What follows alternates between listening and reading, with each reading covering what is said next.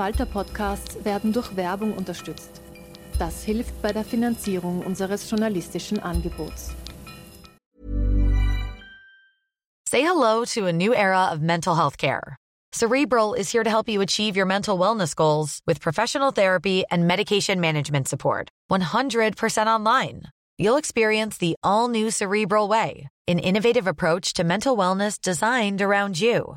You'll get a personalized treatment plan from a therapist, prescriber, or both in a safe and judgment free space. Your cerebral therapist or prescriber will outline a customized plan with clear milestones along the way so you can get to feeling your best. With Cerebral, you're not alone in your mental health journey. We're here to empower you to live a fulfilling life. So take that first step towards a brighter future and sign up today at cerebral.com slash podcast and use code ACasts to get 15% off your first month. Offer only valid on monthly plans. Other exclusions may apply. Offer ends July 31st, 2024. See site for details. Falter Radio, der Podcast mit Raimund Löw. Hallo und herzlich willkommen im Falter Radio. Sie hören heute den Mitschnitt der Falter Arena, dem journalistischen Live-Event des Falter vom 4. Februar 2024. Im Wiener Stadtsaal ging es einen Vormittag lang um die Bauern und die Bobos und um die Frage, ob die moderne Landwirtschaft noch zu retten ist. Im ersten Teil, den Sie jetzt gleich hören, erzählten der Bergbauer Christian Bachler und Falter-Chefredakteur Florian Klenk, was seit dem Beginn ihrer ungewöhnlichen Freundschaft geschehen ist. Den zweiten Teil, der Wirt und Politiker Sepp Schellhorn klopfte und panierte auf der Bühne Schnitzel, ersparen wir Ihnen im Podcast und laden Sie stattdessen ein, bei der nächsten Veranstaltung selbst dabei zu sein. Am 3. März stellen wir dort die Frage, wer hat Angst vor Herbert Kickel? Alle Informationen dazu finden Sie in den Show Notes dieser Folge oder unter www.falter.at slash arena. Einen wunderschönen guten Morgen beim Falter Frühshoppen. Äh, wir äh, führen Sie heute eineinhalb Stunden, vielleicht zwei Stunden, je nachdem, wie lange wir brauchen, um Schnitzel zu backen und über Höfe zu reden und über Schweinezucht zu diskutieren, durch einen Morgen, der den Titel hat, Wer füttert die Bobos? Ähm, wir haben uns gedacht, wir greifen mal ein Thema auf, das nicht ein ganz urbanes Thema ist, sondern ein Thema ist, das die Stadt und das Land verbindet, nämlich die Frage, wie landwirtschaftliche Produkte produziert werden, wie es den Bauern geht, wie es den Bobos geht, die jetzt kein Geld mehr haben, weil die Inflation gekommen ist. Und da haben wir uns gedacht, wir machen einen Vormittag, wo wir Ihnen äh, sehr, sehr viele illustre Gäste und Gästinnen vorstellen, die äh, in, in, dieses Thema einführen. Mein Name ist Florian Klenk, für die, die mich nicht kennen. Ich bin der Chefredakteur des Falter und die Falter Arena ist so eine Art Journalismus in 3D, also wo Sie uns angreifen können, wo wir versuchen, das, was wir in der Redaktion machen, nämlich Diskussionen zu führen, Recherchen zu präsentieren, mit den Leuten zu reden, über die wir recherchieren, in eine Bühne zu tragen, damit sie uns auch einmal sozusagen erleben können und nachher draußen mit uns auch diskutieren können. Wir haben da draußen einen Stand aufgebaut, da stehen wir alle und diskutieren weiter. Christian Bachler, die meisten von Ihnen werden ihn vielleicht kennen, ist der Mann, der mich herausgefordert hat, weil ich das Q-Urteil super gefunden habe. Das will ich Ihnen jetzt nicht im Detail erzählen. Da können Sie sich den Film von Kurt Langbein anschauen, der heute auch da ist. Den kann man sich auf DVD kaufen oder das Buch lesen, das wir gemeinsam gemacht haben. Der Christian Bachler, um es ganz kurz zu fassen, war ein Bauer, der einen Städter provoziert, weil er sagt, du hast keine Ahnung davon, äh, wie es den Bauern geht. Und ich habe gesagt, äh, dann zeig mir halt was. Und er hat mich in seine Welt eingeführt und hat mich innerhalb von drei Tagen äh, mit seinem Wissen, ich würde fast sagen, verzaubert, weil er mir nicht nur erklärt hat, wie die bäuerliche Gesellschaft funktioniert, sondern auch, wie, äh, welche Probleme es auf den in den bäuerlichen Gesellschaften gibt. Und das fängt an vom Klimawandel über die Fleischindustrie, über die äh, Kreditwirtschaft, der Raiffeisenbank, über die Nöte der Bauern, die Sorgen der Bauern. Und all das haben wir in den letzten drei Jahren intensiv miteinander immer wieder diskutiert. Und wir haben auch äh, als sozusagen die, die Kredite so gedrückt haben und die Banken nicht locker gemacht haben, eine Spendenaktion gegründet, wo 12.000 Personen mehr als 400.000 Euro gespendet haben, damit die alte Schuldenlast, die der Christian geerbt hat, weg ist. Und jetzt haben wir uns gedacht, drei Jahre sind vergangen, wie geht es den Bauern? Was hat er eigentlich gemacht? Erstens mit dem vielen Geld. Äh, Sie haben vielleicht den Tesla vorne stehen sehen. Nein, Nein Spaß, das war meiner. Auch ein Spaß, ich fahre im Zug. Nein, ähm, äh, Christian, herzlich willkommen in Wien. Wir sind ein paar Mal aufgetreten, kurz nachdem der Film präsentiert wurde und das Buch präsentiert wurde. Wie geht es den Bauern nach der Aktion, aber auch nach diesen vielen Krisen? Pandemie ist passiert dazwischen die Ukraine-Krise ist passiert, die Inflation ist passiert. Äh, wie geht's dir? Äh, gut, grundsätzlich. Na, zuerst einmal Hallo in die Runde. Danke für die Einladung. Freut mich und ehrt mich sehr, dass ich heute auch da sein darf. Ähm, ja, wie geht's mir? Was ist passiert danach? Äh, pff, wie soll ich sagen? Es ist alles anders geworden und auch nichts im gleichen, äh, im gleichen Zug sozusagen, so blöd dass das vielleicht klingen mag. Ähm, Im Betrieb an sich, die großen Brüche strukturell, komplette Umorientierung und Neuausrichtung ist ja eigentlich in den Jahren davor äh, schon passiert. Also für die, die es nicht wissen, weg von den großen Milchkühen hin zu, genau, genau. zu Tieren, die man eigentlich ganz früher gehabt hat. Genau, genau. Also wir haben 2015 dann äh, die, die, die Milchkühe sozusagen abgeschafft, haben dann gesehen, okay, eigentlich ist bei unserem Betrieb ähm, ja, Mutterkuhhaltung, standortangepasste, grundlandbasierte Landwirtschaft äh, viel gescheiter äh, durch die Flächenausstattungen und so weiter. Ja, das Problem war Aber halt das dann, ist keine Kuh, die wir das sehen auf dem, auf dem Foto, äh, sondern... Vom Prinzip ja, das ist eine Jagdkuh. Nicht? Also die schaut ein bisschen krantig, wenn wir vermutlich schon wieder zu lang reden, aber das ist eben auch so eine, so eine Geschichte. Wir haben den Betrieb wieder sehr äh, diversifiziert, also Vielfalt statt Einfalt sozusagen steht bei uns auf der Homepage. Ähm, man weiß, wenn du nur vorne Fuß stehst, äh, rutschst du relativ leicht aus oder fährst relativ leicht um. Bei mir wäre dieses Umfallen äh, eben eine Änderung in der Förderstruktur gewesen. Wir haben mit der Agrarbürokratie massivste Probleme gehabt über Jahre, äh, wo es die damalige Kalkulation, in denen halt, wie viele meiner Berufskollegen das genauso machen, da, die öffentlichen Gelder quasi zum Tilgen der, äh, der Fremdkapitalsachen äh, eingeplant sein. Das ist dann ein paar Jahre nicht gekommen und dann ist schnell OH. Und dann ist halt relativ bald einmal Schicht im Schacht. Äh, ich wollte dann ein paar Mal einen Hut draufschmeißen, habe durch alle möglichen lustigen Umstände, ich nenne es immer durch ein paar Schutzengel, einer steht auch da, äh, immer wieder einen Boxer in die richtige Richtung gekriegt und wir waren dann schon relativ weit und wie es dann eigentlich schon fast Licht am Ende des Tunnels war, äh, hat meine ehemalige Hausbank halt gesagt, nö. Und das ist dann halt ein bisschen dramatisch geworden, natürlich durch die ja, pure Verzweiflung letztlich. Ich, ich, du kennst meine Meinung, ich sage immer, äh, besser stehen, sterben als kniend leben. Ähm, ich wäre felsenfest entschlossen gewesen, dass wir da quasi mit wehenden Fahnen untergehen, aber noch einmal aufzeigen, was in dem Schweinesystem vorschläft. Vielleicht und kurz zum Jagd, das sieht man da jetzt ganz schön. Das Schöne am Jagd ist, habe ich gelernt von Christian, das Jagd braucht keine Reifeisenbank. Genau. Weil genau. das Jagd braucht im Winter, wie Sie sehen, keinen Stall. Das kann einfach draußen stehen. Das braucht da kein Gas aus der, aus von Putin, um den Stall zu beheizen, sondern das Jagd hat eine, du hast immer gesagt, eine Isomatte, eine natürliche unten. Genau. Genau. Und du hast das erste, glaube ich, auf Wilhaben gefunden und mittlerweile hast du wie viel? 40? So in der Größenordnung, ja. Also das Thema ist einfach das, dass man wieder in die Richtung kommen muss, äh, wie unsere Vorfahren das gemacht haben, dass man sozusagen die Tiere, die Bewirtschaftung an den Standort anpasst. Das haben wir die letzten 50 Jahre halt verlernt, weil wir durch, wir müssen die Welt ernähren und Weltmarkt und keine Ahnung was für ein Krampf, ähm, halt die standortangepassten Tiere ausgetauscht haben gegen Standardrassen. Im Rinderbereich sind das 50 Rassen circa drei geworden in Österreich, die über 90 Prozent der Rinderpopulation ausmachen.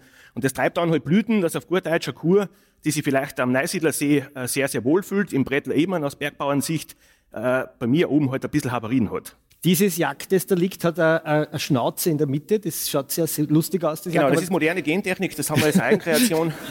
ja. ja. wir lösen es auf. Das sind Mangalitzer und Alpenschweine. Vielleicht kann genau. man die auch noch kurz erklären. Alpenschweine sind anders als diese rosa äh, Sonnenbrandschweine. Genau. Also ist auch so eine, so eine Rase, kann Sommer wie Winter draußen leben, wächst halt dementsprechend langsam, hat aber nach Untersuchungen äh, das gesündeste äh, Schweinefleisch der Welt braucht aber eben mindestens dreimal so lang zum Wachsen als wie ein modernes Turboschwein sozusagen, ähm, ist natürlich dementsprechend teuer, braucht Freilandhaltung, sonst werden sie krank. Und da kommen wir heute rund und um mit Rahmenbedingungen politisch gesetzgebermäßig äh, in Konflikt.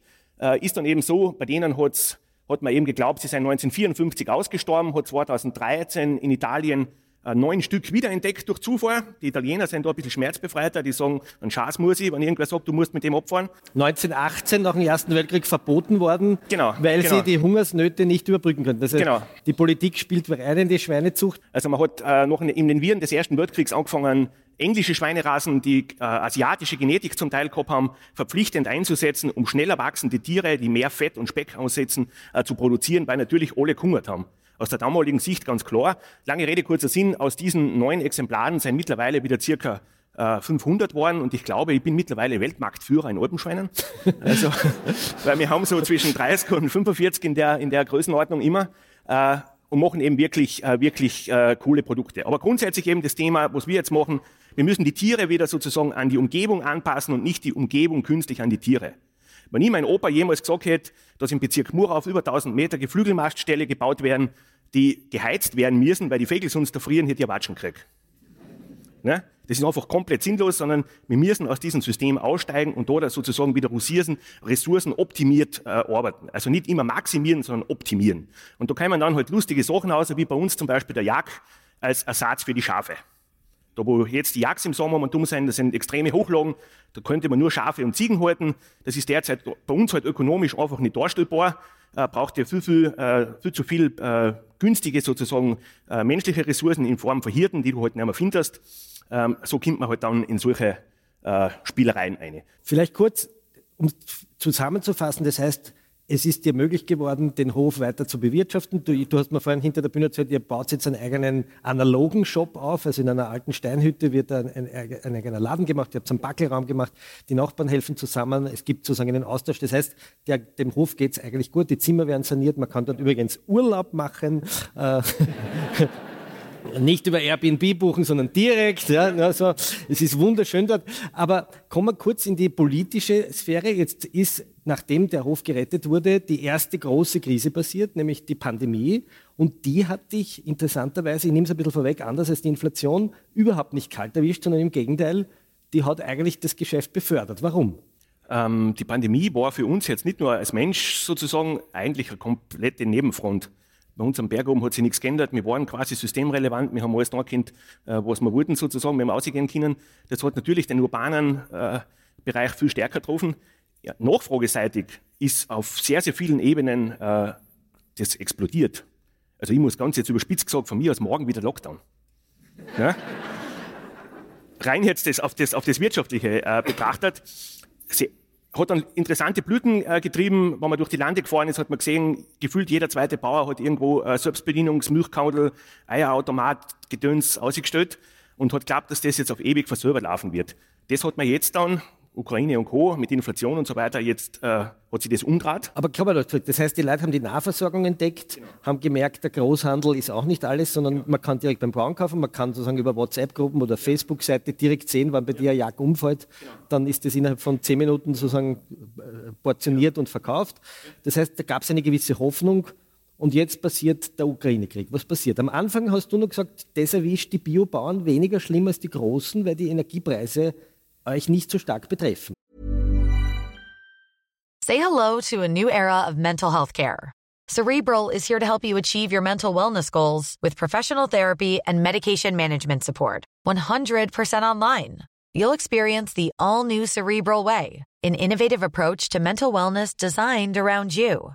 You'll get a personalized treatment plan from a therapist, prescriber, or both in a safe and judgment free space. Your cerebral therapist or prescriber will outline a customized plan with clear milestones along the way, so you can get to feeling your best. With Cerebral, you're not alone in your mental health journey. We're here to empower you to live a fulfilling life.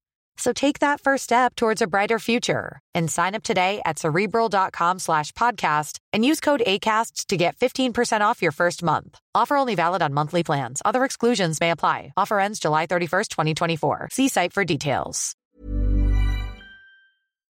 Also vielleicht vorher noch zur Corona-Geschichte. Ähm, ich glaube auch, dass ein bisschen das Thema war, dass die Leute Zeit gehabt haben. Dass du nicht in dem Strudel drinnen bist, keine Ahnung, 7 Uhr erster Termin, 7.30 Uhr nächster Termin, tschak, tschak, tschak, tschak, tschak. Und das Essen, äh, ja, rahm ich mal halt zusammen beim Billa beim Heimgehen. Sondern die Leute haben da Zeit gehabt, sich mit dem Thema ein bisschen auseinanderzusetzen. Das ist jetzt halt wieder vorbei was du sagst äh, mit der Ukrainer-Geschichte, Energie und so weiter, es, für die Landwirtschaft hat es ja vorher schon begonnen. Also der, der, die Gaspreisexplosion, die eins zu eins auf die Düngerpreise für die konventionelle Landwirtschaft übergeht, die Erdölpreise, die sich natürlich auch in Spritzmittel und Co. Ähm, ähm, wiederfinden, das war ja schon vorher. Also die Ukraine hat halt dann noch einmal einen Kick gegeben, aber die, der Anstieg war vorher schon relativ stark. Und da haben die, die ökologisch wirtschaftenden Betriebe oder Biobetriebe natürlich ein bisschen einen Vorteil gehabt, kostenseitig, weil ich den Scheiß nicht brauche. Ne? Das heißt, wenn ich selber Mist habe, wenn ich selber Gülle habe, wenn ich selber Dünger habe, äh, bin ich nicht so stark darauf angewiesen, als wie ein Betrieb, der reiner Marktfruchtbetrieb im Machfeld ist, ne? der den Dünger braucht mittlerweile, weil man doch halt auch äh, diese Kreislaufwirtschaft nicht mehr so verfolgt, als wie es vor 100 Jahren oder 50 Jahren noch gang und gäbe war. Dann ist aber wieder spannend worden, Inflation und Co., dass wir jetzt merken, auf sehr, sehr vielen Ebenen, ähm, die Leute haben keine Kohle mehr. Und die Leute sparen nicht beim Urlaub, die sparen nicht beim Tesla, die sparen nicht beim iPhone 27. Sie sparen beim Falter-Abo? Ja.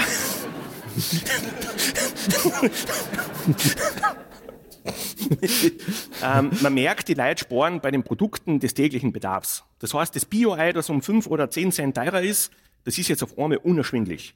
Die Biomilch, die um 5 Cent teurer ist, das ist unmöglich, dass man das kauft. Nicht? Ich persönlich bin mir unschlüssig, ob das nur durch diese mediale Dauerbeschießung, Beschallung ist. Wir müssen alle sterben und alles wird zu teuer. Ne? Also, oder ob die Leute wirklich keine Kohle mehr haben. Es ist unterm Strich für uns auch egal. Man merkt, das Einkaufsverhalten ändert sich.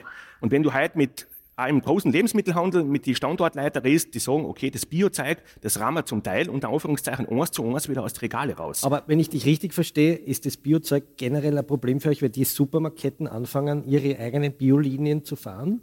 Oder so genau, also die Biolinien, die euch erdrücken. Kann man das, kannst du uns ein bisschen einen Einblick geben, wie dieses Biogeschäft im Großhandel funktioniert? Das Thema ist ja jetzt, ich persönlich tue mir mit Bio im großen Handel sowieso ein bisschen schwer, weil ich finde, dass sie die Grundidee äh, da verroten und verkauft hat, indem er Bio für die breite Masse in die Discounter gebracht hat.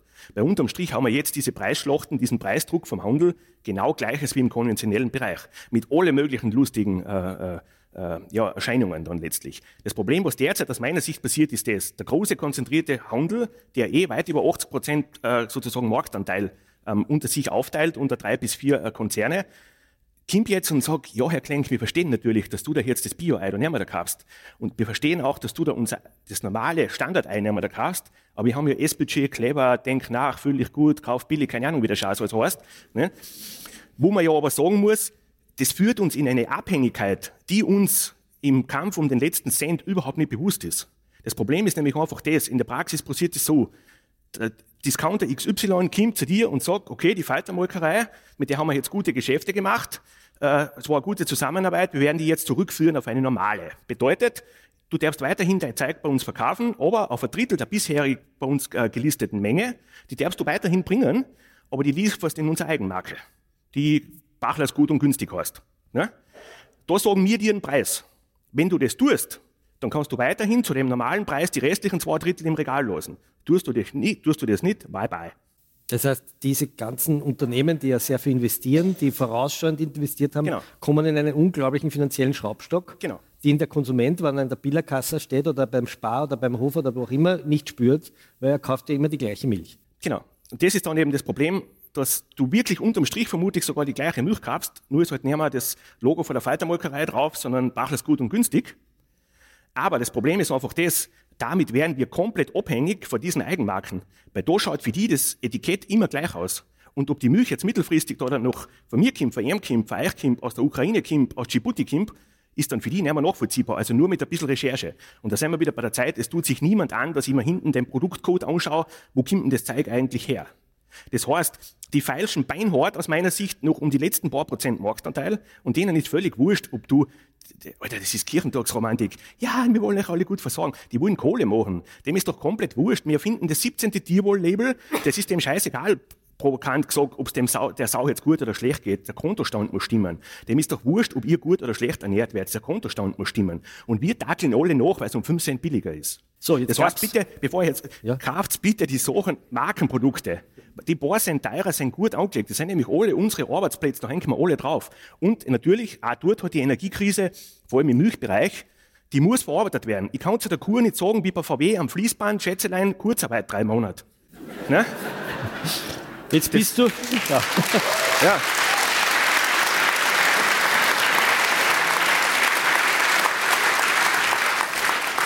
Jetzt bist du kürzlich mit dem Nachtzug nach Berlin gefahren und hast bei den Bauerndemos, was nicht, teilgenommen oder teilnehmende Beobachtung, hätten wir Journalisten genau, sagen. Beobachtet, ja. Ähm, und jetzt fällt auf, dass die Bauern wirklich in Deutschland in großen Masse demonstrieren. In Österreich, glaube ich, hat der Bauernbund nur irgendwie den Deckel drauf, aber in Deutschland explodiert es. Und jetzt sagen die Bauern auf einmal, die Grünen sind schuld. Der grüne äh, Landwirtschaftsminister und der grüne Wirtschaftsminister.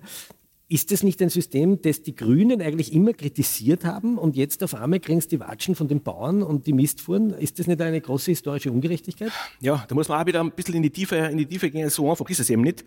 Äh, mit den Kollegen, aber bei mir ist es ja so, wir wissen ganz genau, was für politische Fraktion sozusagen diese Missstände über Jahrzehnte in Österreich seit 37 Jahren im Ministerstöd äh, mitdominiert hat oder mitverbrochen hat, unter Anführungszeichen. Jetzt ist halt ein anderer äh, in Deutschland eben ein grüner Minister am Ruder. Wenn da ein Schwarzer sozusagen am Ruder wäre, wäre vermutlich nicht viel passiert. Ne? Warum eigentlich? Ich glaube, die haben nach wie vor schon relativ eine, eine, eine, große Macht und vor allem ein großes Interesse, dass alle die Pappen halten und Ruhe geben. Also das ist ja so, es ist eine Beruhigungspolitik und deswegen, also zu, zu die Grünen. Das Thema ist einfach das, jetzt haben wir da andere Leute am Ruder, vielleicht kommt das bei uns auch.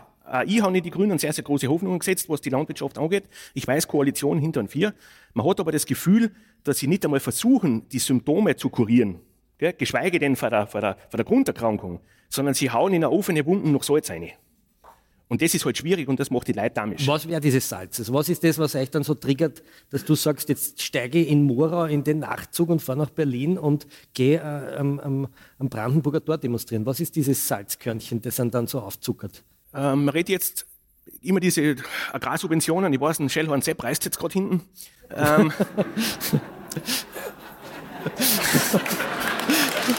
ja, äh,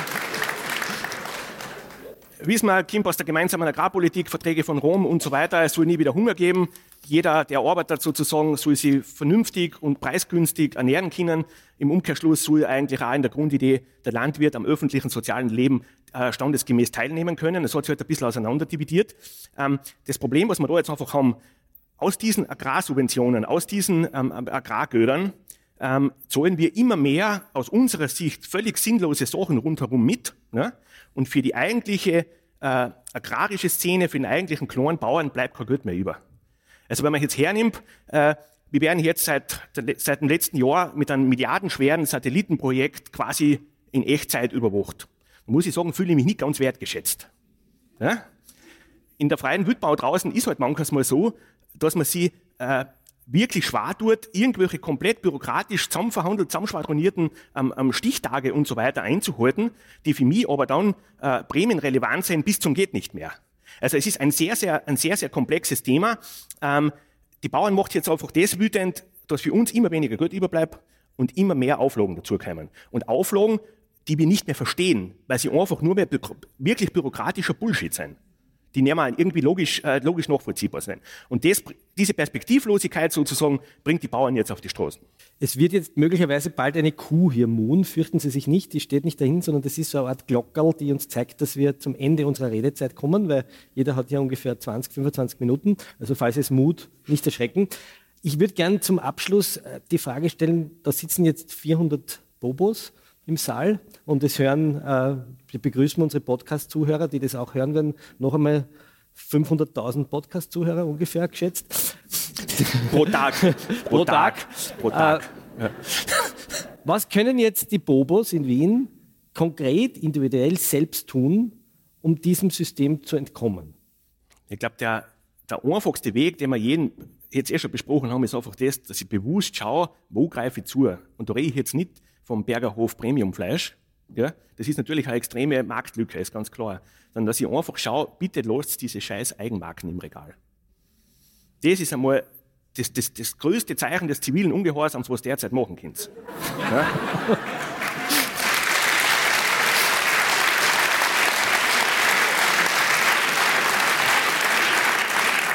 Das heißt, was, was heißt das konkret? Also keine Eigenmarke heißt dass man einmal sozusagen diesen, den Standardverarbeitern, den Genossenschaften, die dahinter stehen, den Handwerksbetrieben und so weiter, noch eine Chance geben, dass sie irgendwie überleben können.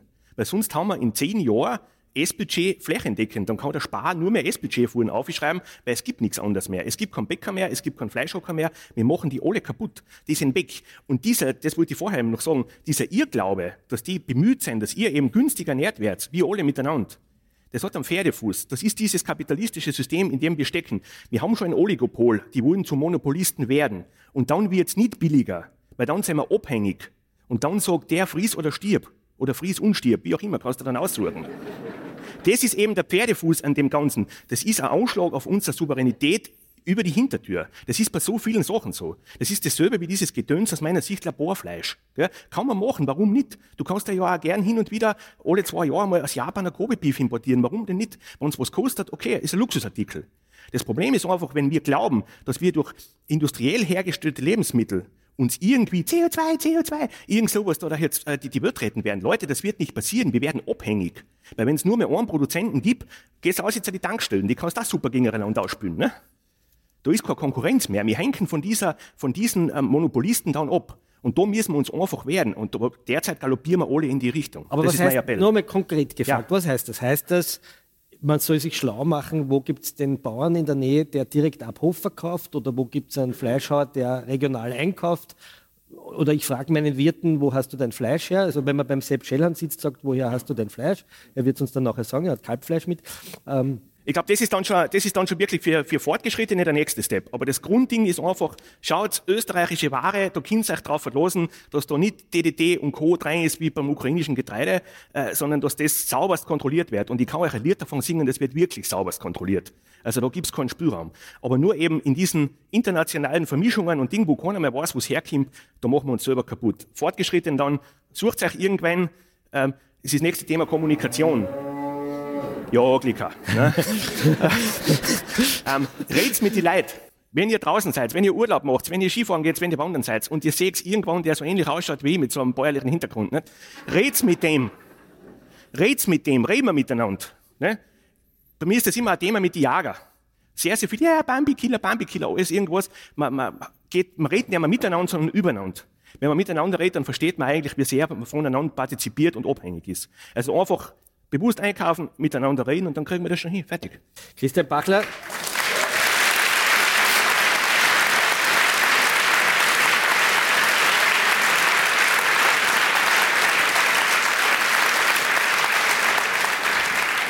Wir haben 20 Minuten. Christian, äh, gibt es noch einen großen Wunsch, ganz kurz formuliert, bis die Kuh das zweite Mal mut? Einen großen Wunsch an die Bobos? Ein Thema, das uns, glaube ich, auch zusammengebracht hat, ist sozusagen dieser Stadt-Land-Konflikt. Gell? Den es eigentlich nicht gibt, wie wir drauf kommen sind, sondern der ja. eigentlich politisch ein bisschen angezuckert wird, ja, weil wir eigentlich viel mehr gemeinsame Interessen haben, als wir denken. Genau, aber es gibt jetzt eine Version 2.0 und das ist für mich ein bisschen der Konflikt zwischen Virtualität und Realität. Das heißt, heute durch diese Informationsflut, die wir alle haben, sind wir mit sehr, sehr vielen Themen ähm, ähm, konfrontiert, können uns Gedanken machen und sind dann beim Kommentieren und Kommentare und Nachrichten schreiben, Social Media und so weiter, voll der Chef. Gell? Es prallt aber dann oft die, die, die, die Virtualität und die Realität äh, so aufeinander, äh, dass wirklich rauscht. Ja? Also das ist immer Thema. Sehr, viel, sehr viele Sachen, die in der Virtualität total logisch und Ding sein, haben in der Praxis halt einen, einen, ja, einen eingebauten Fehler sozusagen, funktionieren nicht und vielleicht umgekehrt. Also da müssen wir aufpassen, das geht gerade wirklich auseinander.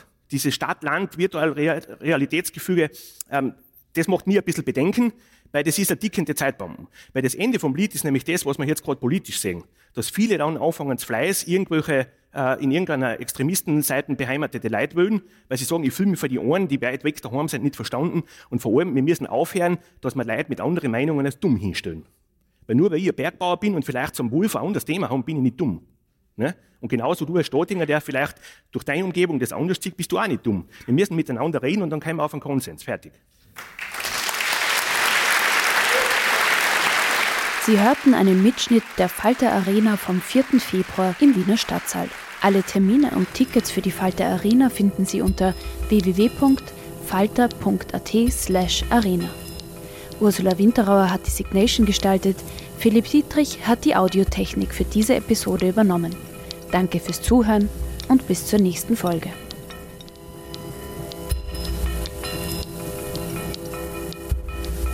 Sie hörten das Falterradio den Podcast mit Raimund Löw.